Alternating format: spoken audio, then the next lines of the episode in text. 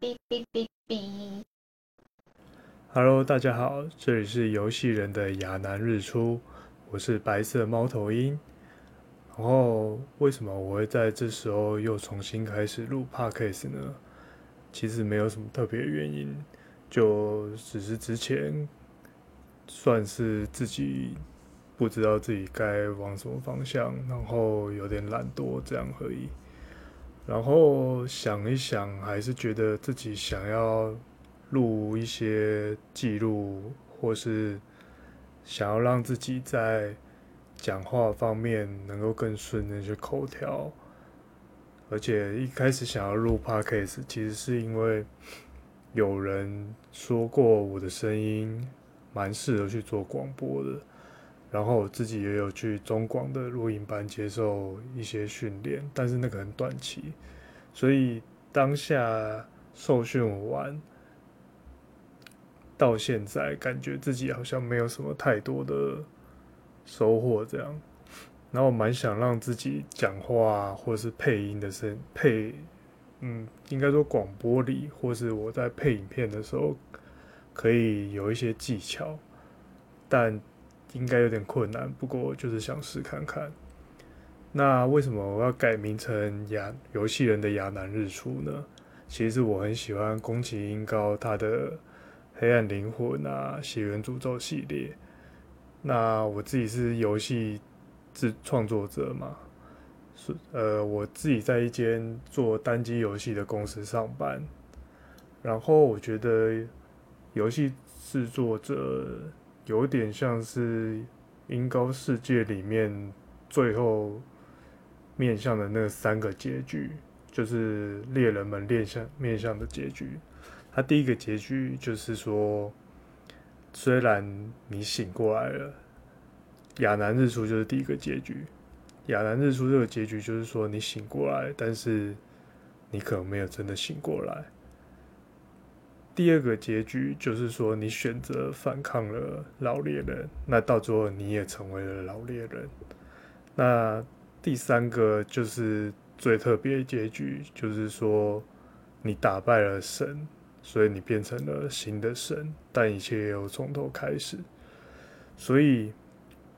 他的故事一直以来都在告诉你，你如果不自己思考，只是听从别人告诉你的指示去做，你会到一个成就，但是到最后你会发现这个世界还是这样在运转，并没有改变。呃，那好像算是第二个才是这样。就算你真的反抗了他们，但是你只是替代了他的位置，然后你还是在做一样的事情，所以这个世界并没有因为你的反抗而改变。那第一个是更惨一点，就是你听从了，你去做了，然后到最后，他告诉你一个美好的结局，结果还发现这个美好结局也是一场梦，并没有真的从梦境中醒来。所以这是一个，我觉得各行各业可能都有这种感觉吧。所以这也是我当初在录的时候想要去跟大家去讲的一些东西，但。嗯，可能就慢慢之后来聊一下游戏业发生的一些事情，或是台湾的游戏啊，为什么现在会是这个状况？但当然我了解不是很多啦，我只是一个业，也是认识一个业内人士，但并不是一个在里面打滚很多年啊，十几二十年的资深人士，只是就我一个小小制作者，在一个大游戏公司里面。体会到的一些文化，或是一些游戏的创作想法，或是一些行销手法，我觉得有一些想跟大家聊，然后看有没有人要互动留言，这样也不算跟大家聊，就是想要讲，然后希望自己能够理出一个头绪来，对。那这就是我又开始录的这个 podcast 的一个目的。之后是希望大概每个礼拜五都可以上，都可以每个礼拜更新，呃，就算周更吧，看有没有办法继续持续下去。嗯，那最开始我觉得我就来聊聊最近在玩的手游《天地劫》好了。我觉得《天地劫》的手游重置是一个很棒的感受，也是一个有点可惜的感受，就是。一个单机作品，其实它在手游化的过程，它一定会变成另外一种形态。应该说，它一定要符合手游这个形态。那它其实就很可惜。当然，因为目前的资金，目前的游戏资金在手游这一块是非常庞大的，所以其实像《天地劫》，它的动画就做得非常好，因为它有很庞大的资金可以去制作。然后，《天地劫》其实本来是台湾早期一间叫汉唐国际的游戏公司的 IP 作品。那汉唐后来其实被智冠，汉唐后来倒掉，然后智冠就是买下了汉唐这样。啊，我会说有点感动跟经验，就是因为当时他们已经收掉，但是他们的游戏其实品质很好。那这个作品我当时其实也没有玩过，但是在做出重制版的这时候，我就开始关注，因为它的制作手法、动画、角色其实都很吸引我，所以我就有去看一些 YouTube 介绍以前这个游戏的故事，然后就觉得它还蛮吸引我的，所以它那个剧情会让我觉得很棒。就算是他现在在重出重制版，然后剧情都一样，我觉得我应该会买单。但是为什么说手游化就是可惜了一点？就是它虽然重制了那个剧情，但是因为是手游机制的关系，所以会导致你的游玩体验跟以前玩单机的不太一样。最简单的来讲，就是在关卡升级这方面，其实，在战棋游戏。关卡升级是一个很重要的要素，然后大致上的升级都是你打倒敌人的经验，而且大部分都会做成你一只角色在这个关卡里面打了几只敌人会升，会得到经验值是多少。那当然这点在手游版它也有继承下来，但是它比较重要的是拿了一个经验的。魂石让你吃经验单，然后去升级，那这会造成的问题是什么？就是你的角色不是跟着你的关卡一起成长，所以你在打每一关的难度感受就很难控制。要么就是你等级太高，再去打这关卡的时候就会觉得很无趣；要么就是你等级不够，然后你去打你就觉得你根本就过不去。所以。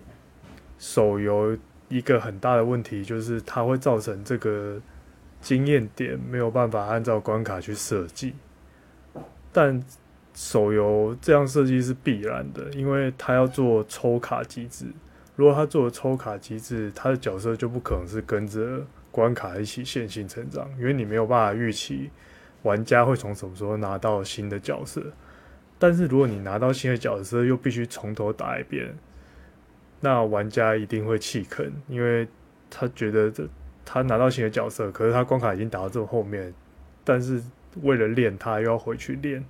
这不是手游玩家会做的事情，所以就有像经验单这种一点下去，它就瞬间从你抽到的一级就跑到了四五十级，那瞬间它就可以变成可以使用角色，这就是手游化之后会让。角色成长变得很扁平，所以你在看这些故事的时候，其实我觉得他故事做的也有点重置当年的味道，但是你还是会觉得没有那么的有趣，因为他这种战棋，其实在其实，在每一战局里面都可以塞一些有趣的触事件触发，或是隐藏要素。哦，还有一个像手游化之后，它隐藏要素会做得很明显。像它现在就是地上有一个亮亮的道具，你就是要去捡。但是以前我在玩《炎龙骑士团》的时候，其实它就是有一块稍微不太一样的地的，它的地形上面会有一个比较特殊一点的地的地图，然后你就觉得，诶，这一块看起来怪怪，你就去踩看看，然后就诶发现了隐藏道具，就觉得诶蛮开心的。这个其实在呃子龙游戏，子龙游戏是重置了这次天地街的一间大陆游戏公司，然后他们之前也重置了一个很有名的战棋，叫做《梦幻模拟战》。他在《梦幻模拟战》中，他做的那个。隐藏的道具，我觉得就做的比较好。他就真的是在地图当中做一个微微的不一样，然后让你去踩去触发，但是还是相对于简单呐、所以我觉得，嗯，手游这件事情当然是可以让一个老 IP 重新让新的玩家认识，然后再去接受它，但是它已经。有点失去原来让以让以前玩家感动的那一部分，这是我觉得手游化之后很可惜的地方。对，那这大概就是我对天地劫的一点小观点，但我自己是还蛮喜欢的，也会继续的玩。但我自己是把它当单机游戏在玩，就可能不会像手游一样每天在上面刷东西。其实它真的还蛮花时间的。但我觉得他这个，他们算是有用心在做这一款手游上，因为他做了一些比较特别于一般手游的关卡，比如说敌人的动态，就是他有一个关卡是你可以去操控你的敌人，然后敌人有自己的特性，所以你在玩的时候，你需要动一些脑袋去想说。这个敌人要用什么东西才可以过这一关？就那个关卡不是单纯用等级去压制去过关的关，这种我就觉得很有趣。但另外一个就是要要提到的就是说，因为是手游，所以它就必须做出一个自动，所以自动这个东西也会让你在玩这个游戏的体验变很差。就是你可以开自动的时候，你为什么会想要手动？一般的玩家当然是希望我的等级冲到非常的高之后，然后我就开自动，我就可以直接过去了。因为手游的优势就有点像是在做一件事的时候，然后很轻松的去玩它，你不用太专注，所以当然会希望自动这个功能是有用的。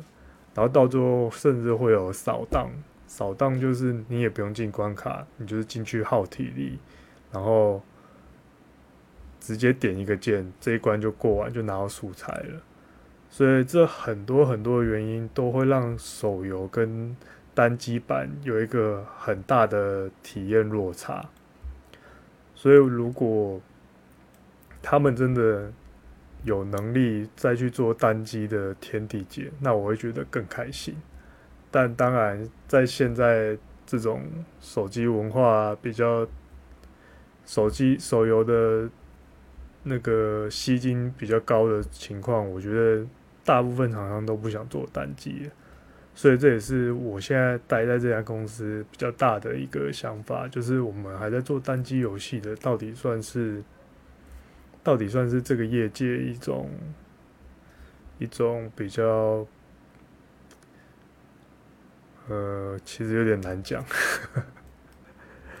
当然之后再慢慢讲啊，因为。